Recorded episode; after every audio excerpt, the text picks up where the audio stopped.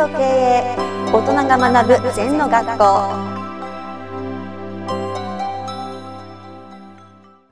皆様こんにちは。禅と経営のお時間がやってまいりました。飯塚先生今日もよろしくお願いします。はいよろしくお願いします。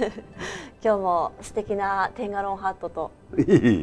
そしてキラキラのお馬さんがついてます。そうですね。馬のこうバッジズーム持ってるんですけどね。馬乗ってるもんでどうしても。ええ乗りに乗ってる 先生ということで、はい、えー、早速本題に入ってまいりたいと思いますけれども、はいはい、まず本日は経営とはということで、経営の5本柱をレベルを上げるというお話なんですけれども、えー、こちらはどういったことなんでしょうか？まあ経営っていうのは本来多党会でね、あのいろんな答えがあるんですね。だからどうやんなきゃいけないってことはないんですけども、はい、一応この5つのポイントのレベルを上げると良くなりますよと。で私も指導の中でこういうことを使わせていただいているってことですね。はい、なるほど。その5つというのが、はい、原理原則、うん、意識改革、はい、コンセプトの追求、はい、優位特性の徹底、はい、そして今ここということですね。はいはい、一つ一つ先生説明していただいてそうですね。簡単にまあ原理原則っていうのはね、あのどんな経営でも必要ですね。うん、禅で言うと眼脳美直目は横鼻は立てって言葉があるんだけど、はい、だから経営にもそうそうそう経営にも原理原則ってあるのね。はい例えば何をしなきゃいけないかって言ったらやっぱり顧客満足ねお客さん満足させなきゃ経営にならないな、はい、その反対自己満足だよな。自己満足だけじゃダメじゃない、はい、それから顧客創造価値価値を作る、まあそんなことが原理原則。まだまだいろいろありますよ、はい、うん、例えばお店なお店を整理整頓するとかさ、5S やるとかいろいろある。そういう原理原則はやっぱりきちんと植え付けなきゃいけないねということですね。それからもう一個はマインドセット意識改革、はい、人間その全て心の置きどころじゃない。だからただ自分だけ儲けて売ればいいと思うのか、はい、なんかこの商品とかサービスを通じてお客様に喜んでもらうと思うのかね、そういうことも大事だな。ああなるほど、うん、常にお客様相手のことを考えてお仕事されるそう。そうそうそう。そうしないと自分の都合ばっかり自分のお金儲けばっかりやったら誰も相手にされないな。そね、まあそんなこととかそれからコンセプトの追求っていうのは例えば、はい、まあ第二商品つってもいいんだけど。皆さんがよく知ってるセブンイレブンという会社は3400の雑貨を売ってるけど、はい、雑貨屋さんじゃないんですね、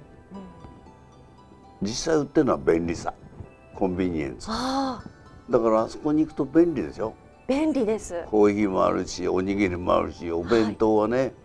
はい、100種類あるから毎日取り替えてもできるじゃん。そうですね。うんそれからなんていうのかなコピーもできるしはい。銀行もあるしさお金も出てくる。だから便利を追求してるのねセブンさんは、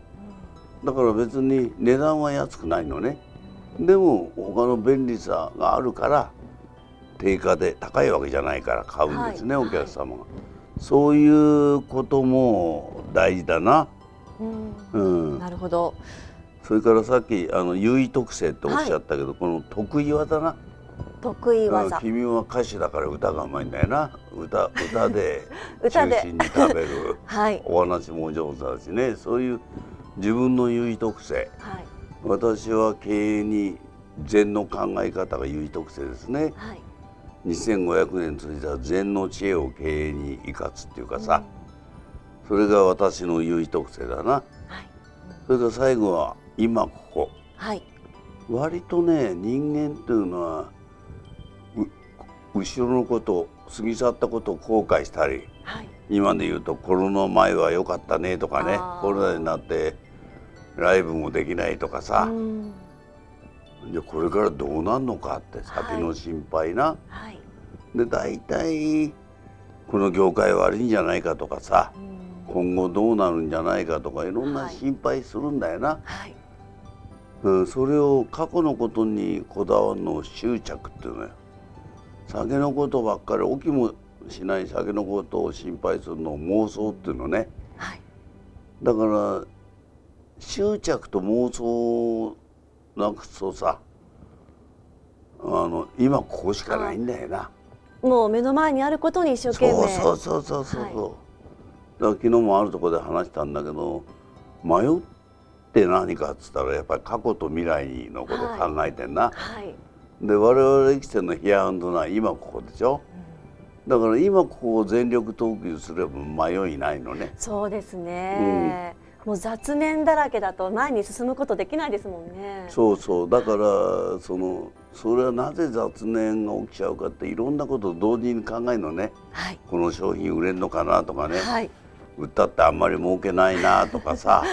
なんかそんなようなことをね、はい、ばっかり考えると今ここに集中できないじゃない。まあ一応この5つをね、はい、ベースに抑えればまあ経営はきちんといきますよっていうまだまだありますけど、えー、これすらやってない会社が多いんだよね。ぜひやられたらいいと思うね。わかりました。以上の経営の5本柱皆様も意識をされてみてはいかがでしょうか。ということで飯塚先生本日もありがとうございました。はい。二度とない人生だから今日も輝いていきましょう。この番組では皆様からのご感想やご質問をお待ちしています LINE でお友達になっていただきメッセージをお送りください方法は LINE のお友達検索でアットマークゼント KA アットマーク ZENTO KEIEI と入力してください。お寄せいただいたご感想やご質問は番組の中で取り上げていきますのでメッセージをお待ちしております。